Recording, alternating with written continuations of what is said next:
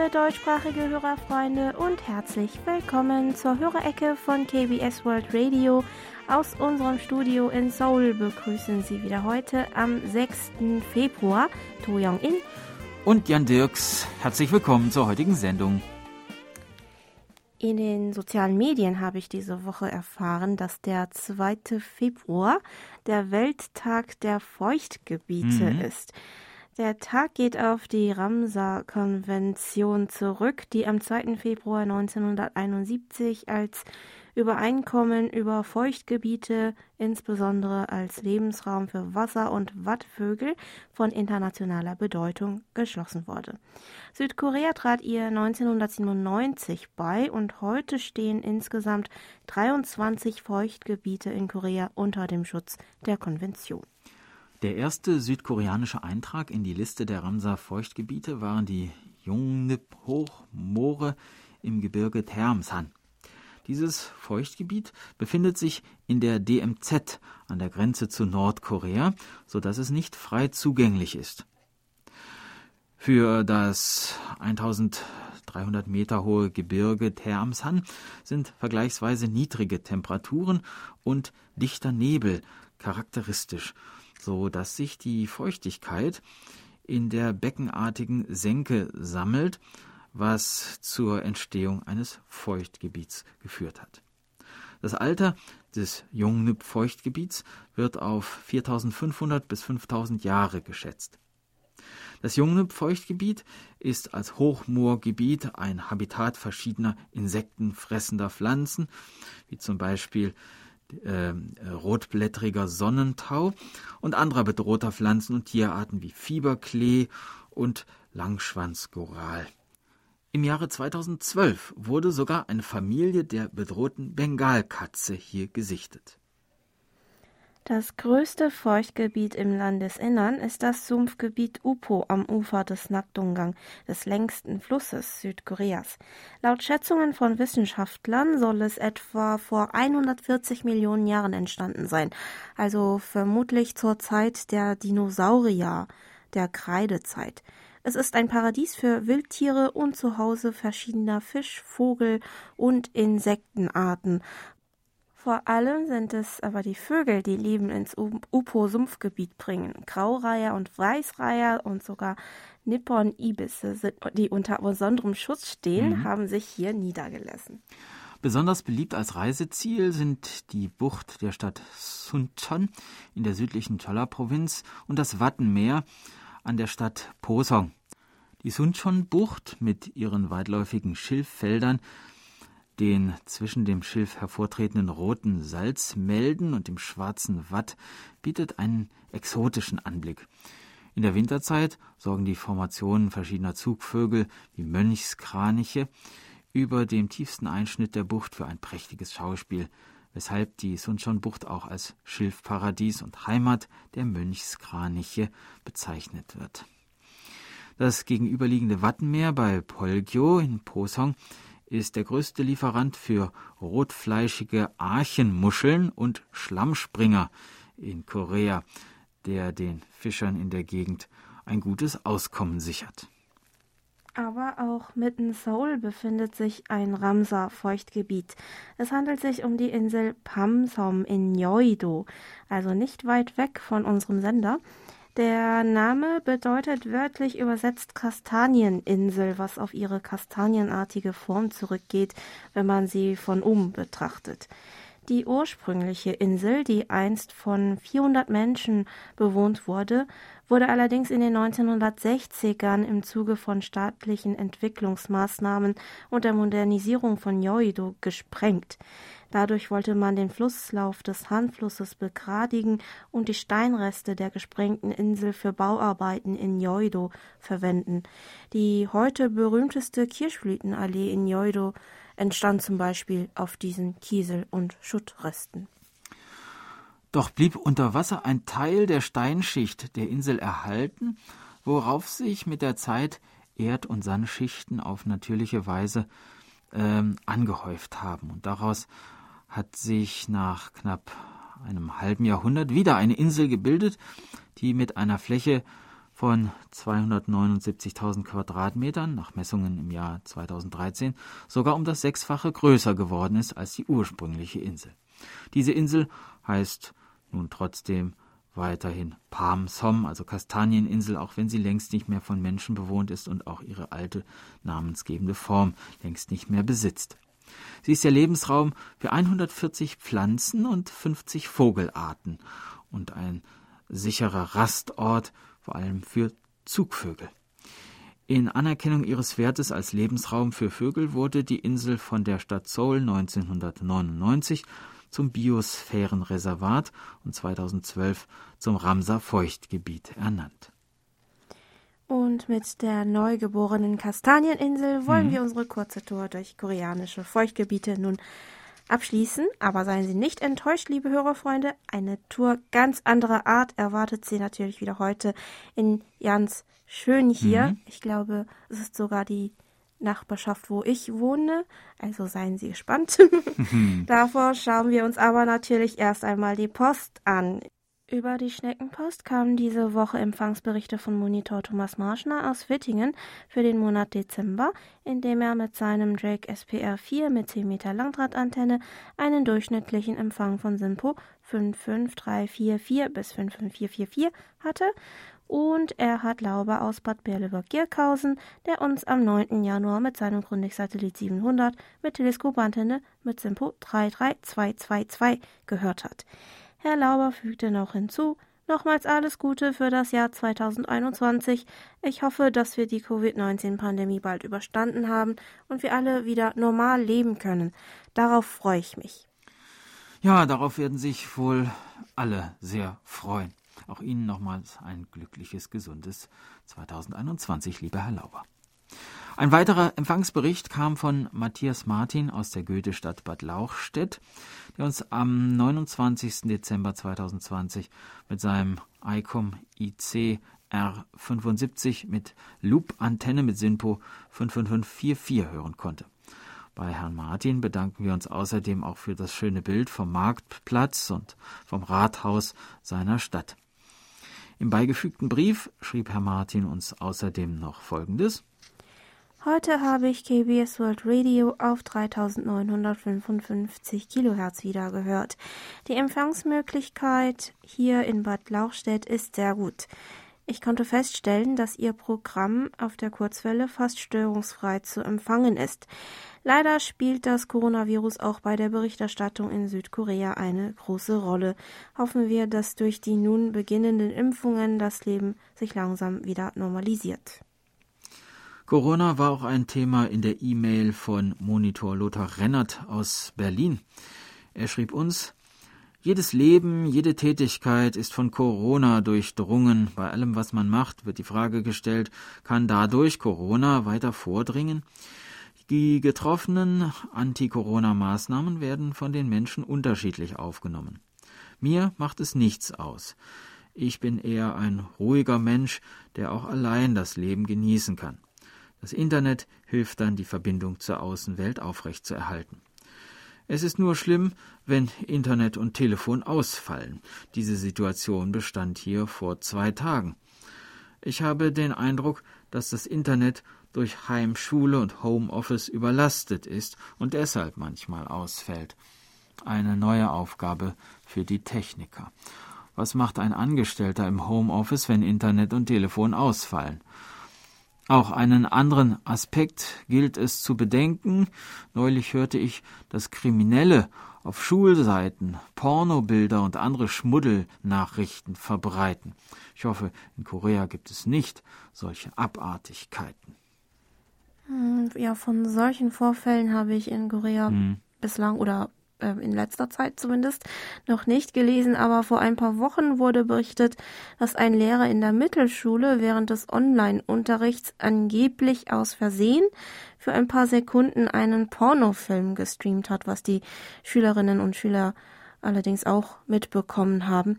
Auch geht aus aktuellen Umfragen hervor, dass Kinder und Schüler wegen des Online-Unterrichts länger als früher im Internet surfen und dadurch unbeabsichtigt auch pornografischen Inhalten im Netz noch öfter ausgesetzt sind. Weiter geht es mit der digitalen Post. Monitor Helmut Matt aus Herbolzheim schickte uns seine Empfangsberichte für Januar, als er auf der Kurzwelle durchschnittlich einen sehr guten Empfang von SINPO 55544 hatte. Der Januar war aber für Herrn Matt und seine Familie persönlich von Turbulenzen gezeichnet. Er erzählte uns nämlich Leider begann das neue Jahr für uns mit einem bösen Fehlstart. Gleich in der Neujahrsnacht ist nämlich unser junges Katerchen Findy schwer verunglückt. Hier in Deutschland ist es ja üblich, das neue Jahr mit Böllern und Raketen zu begrüßen. Kurz nach Mitternacht von dem Lärm total erschreckt, sprang das arme Tierchen so schnell von seinem Sessel herunter, dass es mit Wucht gegen einen Blumenkübel und anschließend gegen die Kante eines Laptops prallte und sich dabei fürchterliche Schmerzen einhandelte und sein rechtes Hinterbein nicht mehr benutzen konnte. Es dauerte mehr als eine Stunde, bis Findy sich einigermaßen beruhigen und ein wenig schlafen konnte. Als er aber auch am nächsten Morgen sein Bein noch immer nicht benutzen konnte und die Schmerzen offensichtlich noch erheblich waren, fuhren wir unverzüglich am Feiertagsmorgen in die Notaufnahme der Freiburger Tierklinik. Das Röntgenbild zeigte, dass sein Oberschenkel gebrochen war und dass er sofort operiert werden musste. Es wurde eine Platte implantiert und nach außen klafft nun eine offene Wunde, die wir versorgen müssen und mit der er wohl wird leben müssen, die der Knochen, äh, bis der Knochen hm. verheilt ist. Weiter schrieb Herr Matt, mittlerweile muss er zusätzlich noch einen Halskragen tragen, damit er sich nicht an der OP-Wunde leckt. Zudem leidet das arme Tierchen schon seit er bei uns ist unter einer schlimmen Darminfektion. Nach einer umfassenden Analyse können wir nun wenigstens mit einer gezielten Therapie beginnen. Das alles hält uns ganz schön in Atem und es wird uns wohl auch noch wenige, äh, einige weitere Wochen lang beschäftigen. Gut, dass wir bei dem Homeoffice arbeiten können so dass wir ihn wenigstens hinreichend versorgen und auf ihn aufpassen können. Nun hoffen wir natürlich sehr, dass Findy bald gesund wird und dass sich nach diesem schlechten Beginn auch wieder schöne und gute Dinge ereignen werden. Ja, es war ja wirklich ein hektischer und trauriger Januar. Mhm. Wir hoffen, dass sich der liebe Findy schnellstens erholt und wir wieder von erfreulichen Abenteuern von ihm hören können. Zum Empfang der Sendungen meinte Herr Matt dann noch kurz, Trotz all der Turbulenzen sind die Sendungen von KBS World Radio nicht ganz unter die Räder gekommen. Allerdings waren die Abende oft so voller Ereignissen, dass ich mir manche ihrer Sendungen on demand angehört habe. Gut, dass es ihre Internetseiten mit den vielen Audioangeboten gibt. Empfangsberichte für den Monat Januar haben wir auch von Monitor Heinz-Günther Hessenbruch erhalten. Vielen Dank. In seiner E-Mail schrieb uns Herr Hessenbruch noch, hier in der Innenstadt gab es kaum öffentliche Toiletten, aber viele Gaststätten stellten ihre Toiletten gegen eine Gebühr zur Verfügung. Nur jetzt sind die Gaststätten wegen Corona geschlossen. Wer jetzt mal auf die Toilette muss, der hat ein Problem. Wie war das in Seoul vor der Pandemie und nun in der Pandemie? Was tut der, der nun einmal müssen muss? Ja, also sowohl vor der Pandemie als auch jetzt wird in Korea äh, zunächst mal keine Gebühr für die Nutzung von öffentlichen Toiletten oder Toiletten in öffentlichen Gebäuden oder gastronomischen Einrichtungen verlangt. In der Stadt kann man zum Beispiel die öffentlichen Toiletten an den U-Bahn-Stationen oder auch die Toiletten im Erdgeschoss von Bürogebäuden benutzen, falls sie öffentlich zugänglich sind. Wenn es plötzlich ganz dringend wird, kann man auch schnell in ein Café oder Restaurant gehen. Das klappt in der Regel, wenn man ganz nett fragt, aber im Prinzip sind solche Toiletten doch eher für die Kunden gedacht, die bei ihnen essen und trinken. Manche sind auch verriegelt und nur die Kunden können sie benutzen, nachdem sie sich den Schlüssel oder den Zugangscode für die Toilette vom Inhaber bekommen haben. Bis vor ein paar Wochen, als in Cafés nur Takeout möglich war, war auch die Nutzung der Toilette dort verboten, aber jetzt, wo man wieder drinnen essen und trinken darf, kann man auch die Toilette wieder benutzen. Nun ein wenig Musik. Ihimun und Prelude spielen Arirang.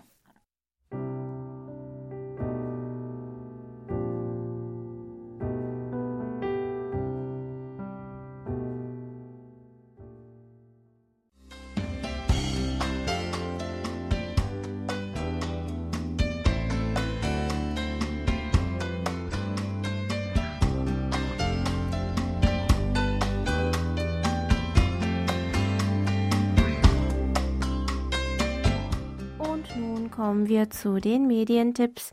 Auch diese Woche ein herzliches Dankeschön an Monitor Erich Kröpke für ihre Zusammenstellung. Die Medientipps für die sechste Kalenderwoche 2021 starten in der Nacht von Sonntag auf Montag, den 8. Februar. Um 0.30 Uhr berichtet das Open Doors Magazin auf Bibel TV über die Verfolgung von Christen in Nordkorea und Mexiko. Die Organisation Open Doors unterstützt verfolgte Christen weltweit. Am Donnerstag, dem 11. Februar um 18.45 Uhr ist wieder Korea-Zeit auf ZDF Info. Es geht los mit der Reportage Härter, Reicher, Besser Südkorea. Von äh, 19.15 Uhr bis 1 Uhr folgen dann Dokumentationen über Nordkorea. Am Freitag, dem 12. Februar, zeigt ZDF Info in der Reihe Bauplan des Bösen Porträts von sechs Diktatoren im 20. Jahrhundert. Um 15 Uhr gibt es ein Porträt von Kim Il-sung.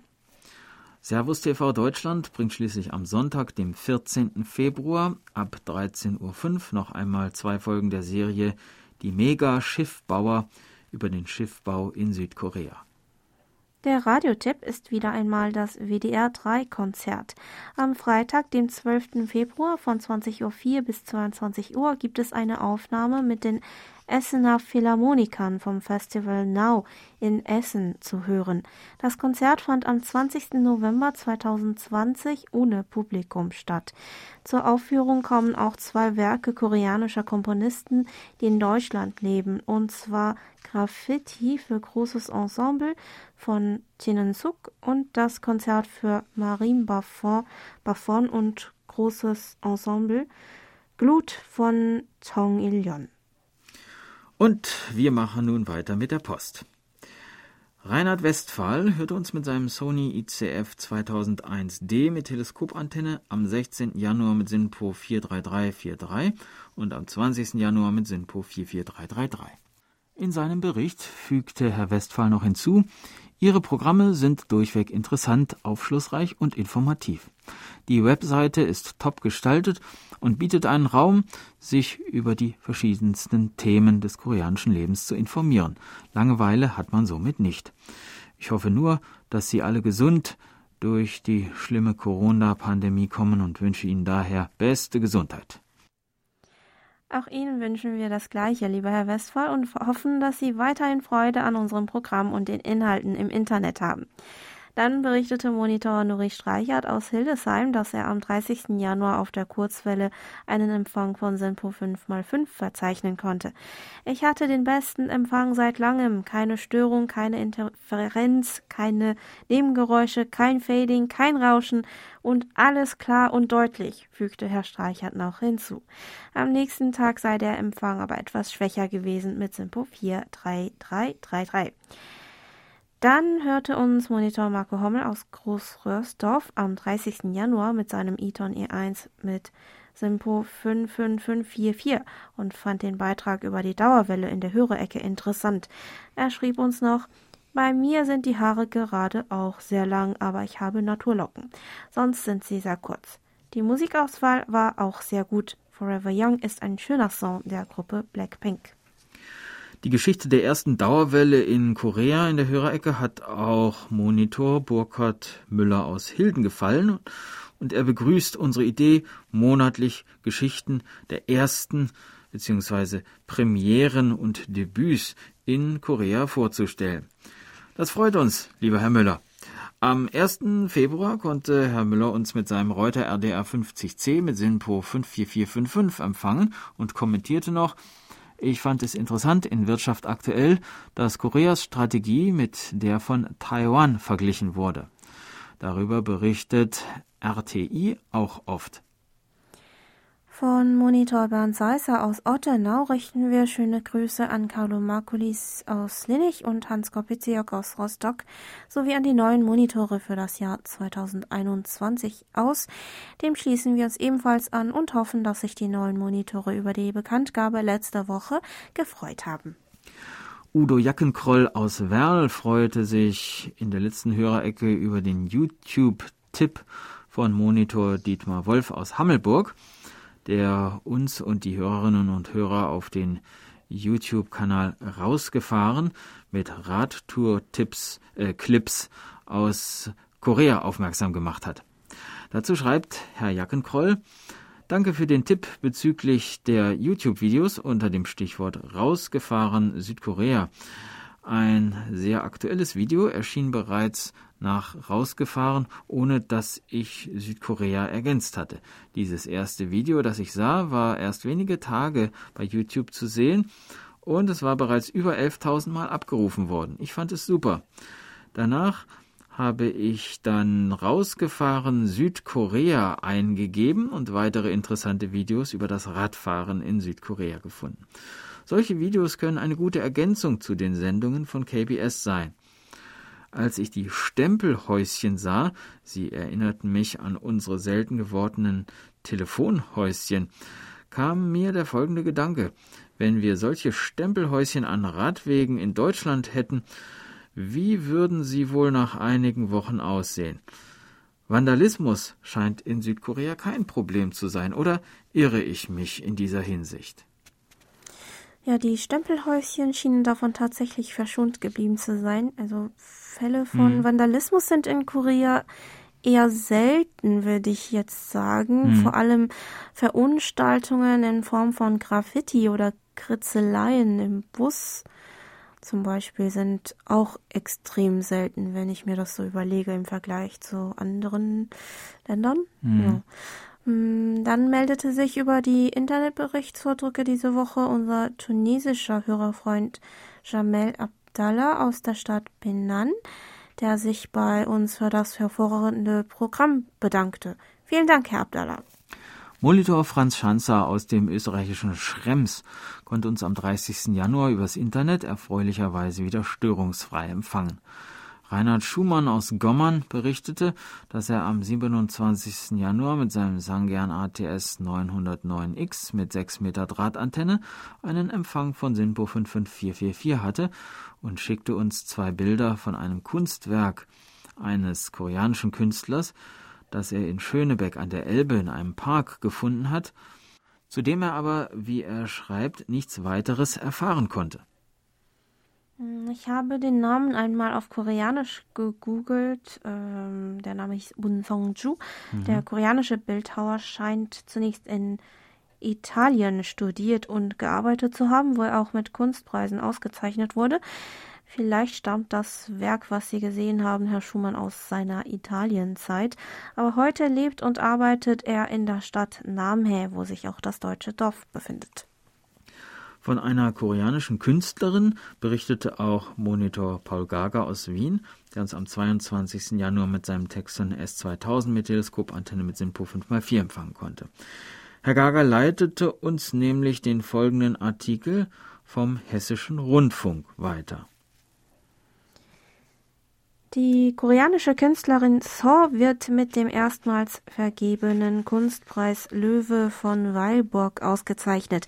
Dieser sei mit 60.000 60 Euro dotiert, erklärte das Rosenhang-Museum in Weilburg, das den Preis vergibt am Dienstag.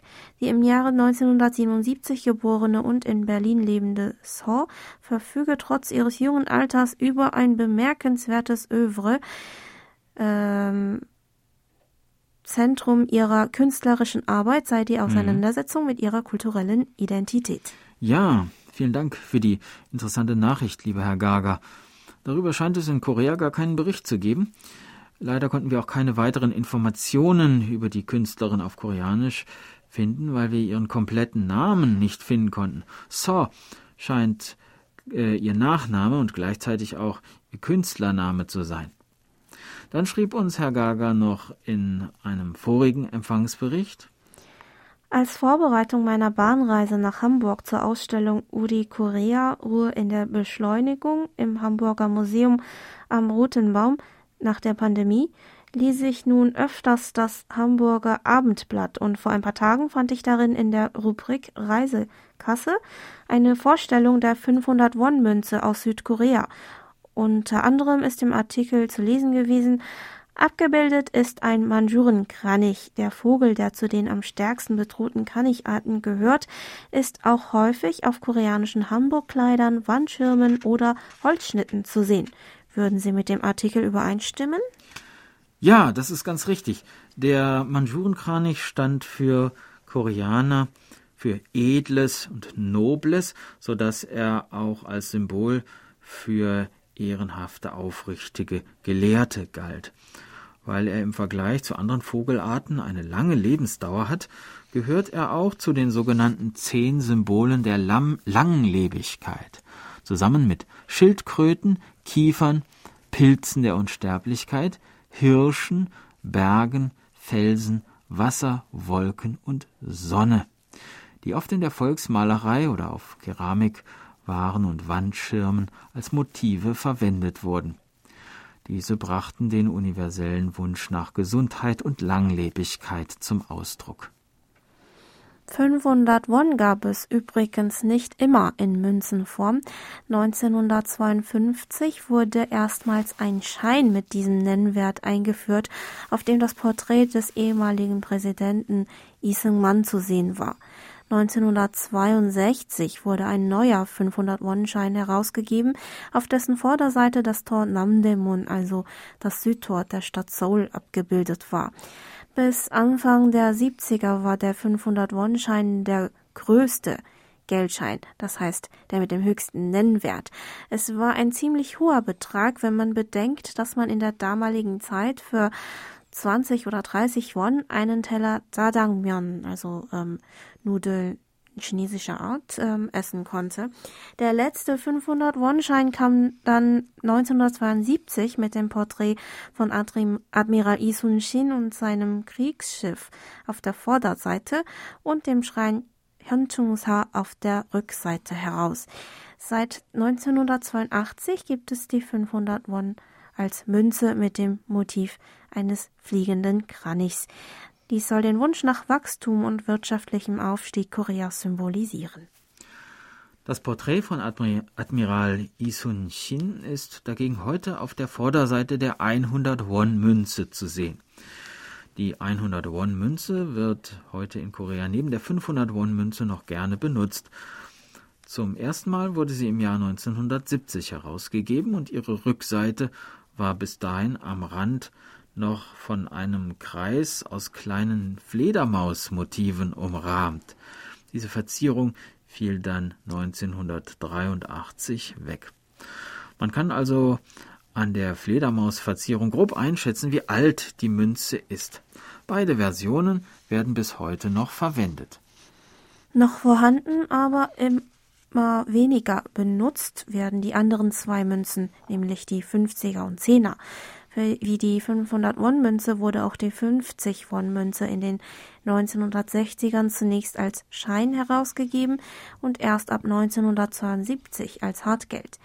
Anders als auf anderen Münzen oder Banknoten ist auf der 50-Won-Münze kein koreanisches Kulturgut bzw. keine Persönlichkeit von historischer Bedeutung abgebildet, sondern eine Reispflanze. Angeblich soll die Ernährungs- und Landwirtschaftsorganisation der Vereinten Nationen damals empfohlen haben, eine Münze anlässlich des Welternährungstags am 16. Äh, Oktober herauszugeben.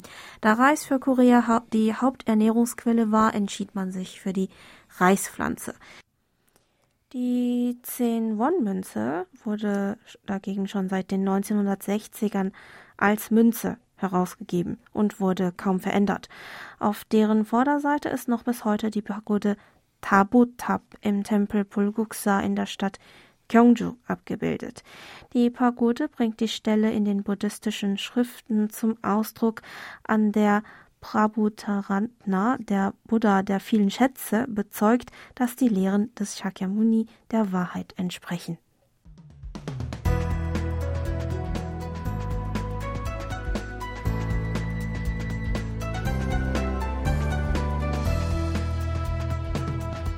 Sie hören KBS World Radio mit der Hörerecke. Geburtstagsecke. Im Namen der Redaktion und von Monitor Bernd Seisser richten wir diese Woche unsere Glückwünsche an Dieter Sommer in Eisleben, Thomas Becker in Bonn, Laura Pries in Lorsch, Peter E. Böck in Offenbach, Helene Pöllot in Burgtarn-Nimberg, Monitorier Clemens Hoffmann in Alsbach-Henlein und Armin Herdkorn in Uldingen. Herzlichen Glückwunsch und alles Gute zum Geburtstag! Musikalisch begleitet werden unsere Glückwünsche von BTS und Butterfly.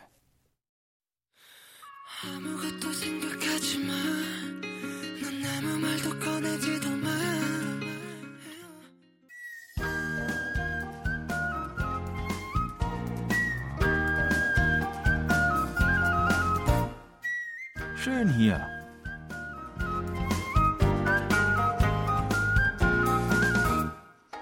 Ausflugstipps für Korea mit Jan Dirks.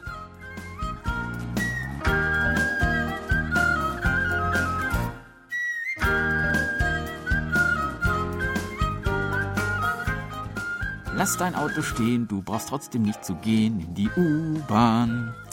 Tja, mit der U-Bahn fahren wir durch Seoul und entdecken die Stadt. Letzte Woche haben wir uns die Gegend um den großen Rathausplatz angesehen.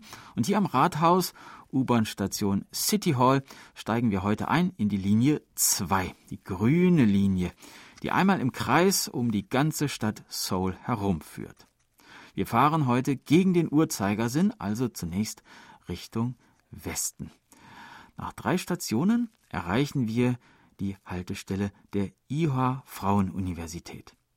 Die Gegend hier und auch die der beiden anschließenden Stationen Shinchon und Hongik University bildet ein großes Universitätsviertel und so herrscht hier eine besonders dynamische junge Atmosphäre.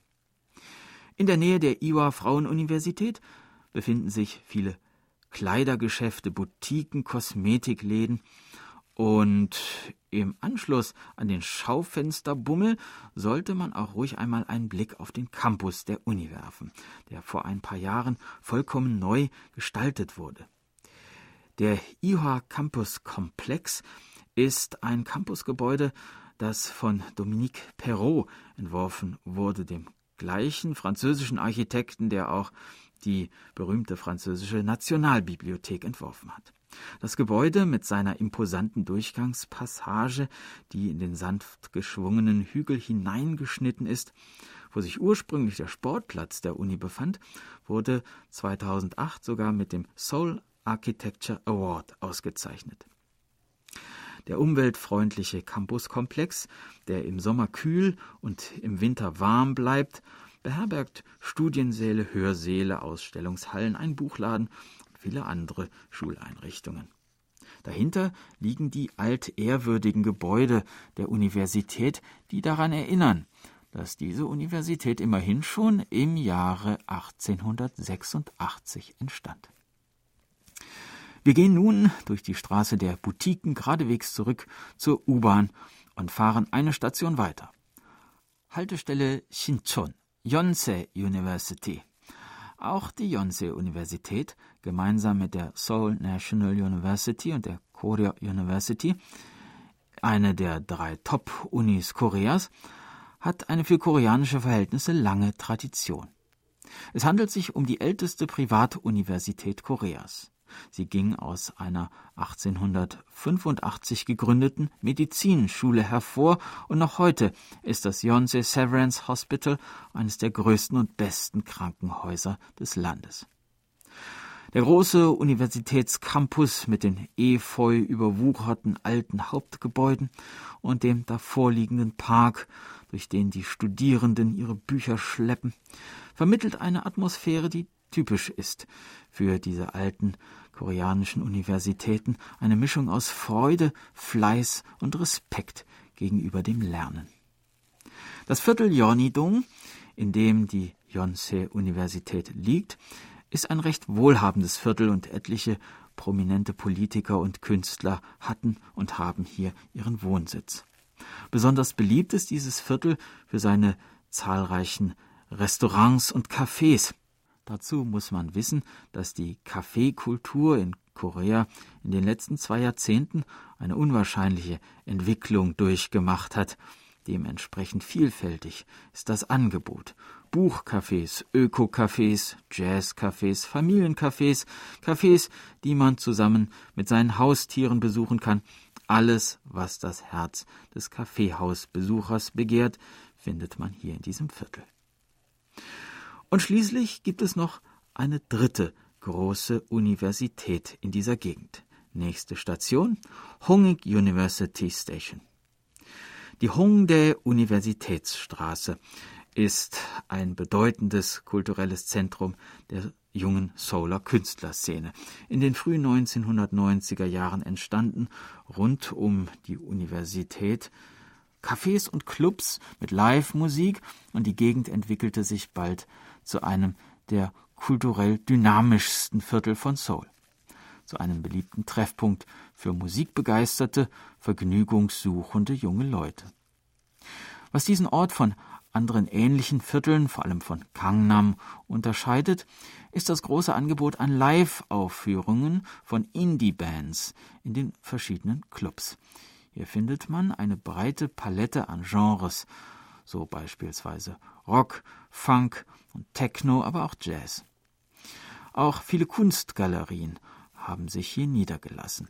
Sie bieten jungen Künstlern die Möglichkeit, sich kreativ zu entfalten und weiterzuentwickeln. Oftmals tun sich auch Künstler verschiedener Sparten zusammen, Musiker, Tänzer, Maler, Schauspieler und geben kleine Vorführungen auf den Straßen, die von den Zuschauern begeistert beklatscht werden.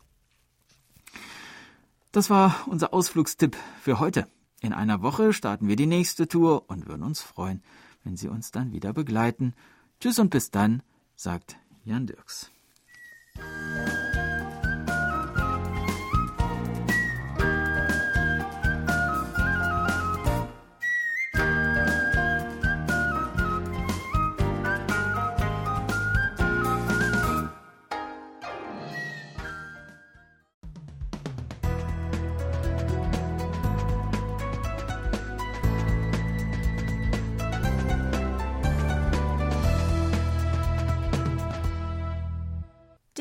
DX-Ecke.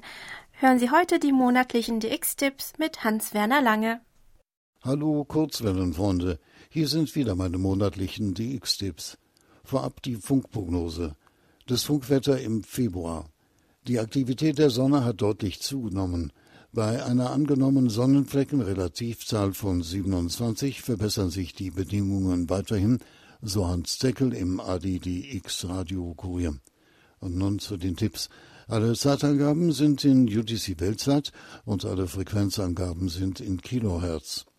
Deutschland, Frankreich. Media Broadcast verzeichnet auch 2021 die jährliche Sendung von Radio Ömram am 21. Februar 16 Uhr bis 17 Uhr auf 15.215 Kilohertz. Seit 2006 geht Radio Ömram mit einem Programm in Amrum Friesisch auf Sendung. Empfangsberichte werden nicht von den Produzenten, sondern nur von Media Broadcast bestätigt. Deutschland. SM Radio Dessau ist am 14. Februar von 12 Uhr bis 13 Uhr mit 100 Kilowatt aus Moosbrunn auf 6070 Kilohertz zu hören. Thema der Sendung Waggon- und Straßenbahnbau sowie am 21. Februar ab 12 Uhr ebenfalls aus Moosbrunn. Themen sind Waggon- und Straßenbahn Dessau und Auswertungen des Weihnachtsmarathon. Ecuador. Der Indiosender, der als letzter Rest der einst glorreichen Radiomission HCJB Quito auf 5050 kHz sendet, war 2020 verlässlich im Betrieb und konnte in der zweiten Nachthälfte auch regelmäßig in Europa beobachtet werden. Die Station kann in Deutsch angesprochen werden, da die Initiative zum Erhalt dieser Sendungen wesentlich von der früheren deutschsprachigen Redaktion der Radiomission ausging. Empfangsberichte werden nur per E-Mail deutsch.andenstimme.org angenommen und beantwortet werden, da das Postsystem in Ecuador zusammengebrochen ist. Myanmar Myanmar Radio Television feiert am 15. Februar 75 Jahre auf Sendung. Der English Service hat folgenden Sendeplan 2.30 Uhr bis 3.30 Uhr, 7 Uhr bis 7.30 Uhr, 15.30 Uhr bis 17.30 Uhr auf den Kurzwellenfrequenzen 5985 und 9730 Kilohertz. Von den Kurzwellen ist 5985 sicher aktiv. 9730 Kilohertz wurde schon länger nicht mehr international gemeldet. USA Deutschland der Hörerclub von Radio Taiwan International hat eine Kooperation mit Texas Radio Shortwave Channel 292 angebahnt. 2020 gab es bereits Sonderkurs-L-Karten für Hörerclub-Mitglieder. 2021 soll es auch Ansagen in Deutsch geben, um dem mitteleuropäischen Publikum entgegenzukommen. Im Februar 2021 sind vorbehaltlich von Sendeplanänderungen folgende Sendeplätze vorgesehen. Sonntag, 7. Februar, 2 Uhr auf 5950 Kilohertz über WRMI Okeechobee, Florida. Sonntag, 21. Februar, 9 Uhr auf 6070 und 18 Uhr auf 3955 Kilohertz, Channel 292, sowie Sonntag, 28. Februar, 3 Uhr auf 6160 Kilohertz via WBCQ. USA. Seit 2012 wird am 13. Februar der UN-Weltradiotag begangen. Ein entsprechender Beschluss der UNESCO 2011 wurde von der Generalversammlung der UNO übernommen. Das Datum stammt von der Gründung des United Nations Radio am 13. Februar 1946. Soweit für heute die Tipps und damit beste 73 und 55 bis zum nächsten Mal.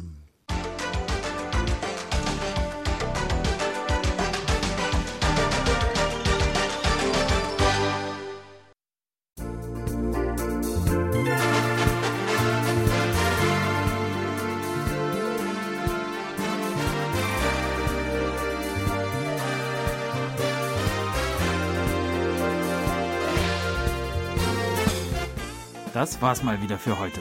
Vielen Dank fürs Zuhören. Noch ein schönes Wochenende wünschen Ihnen To Young In und Jan Dirks. Auf Wiederhören und bis nächste Woche.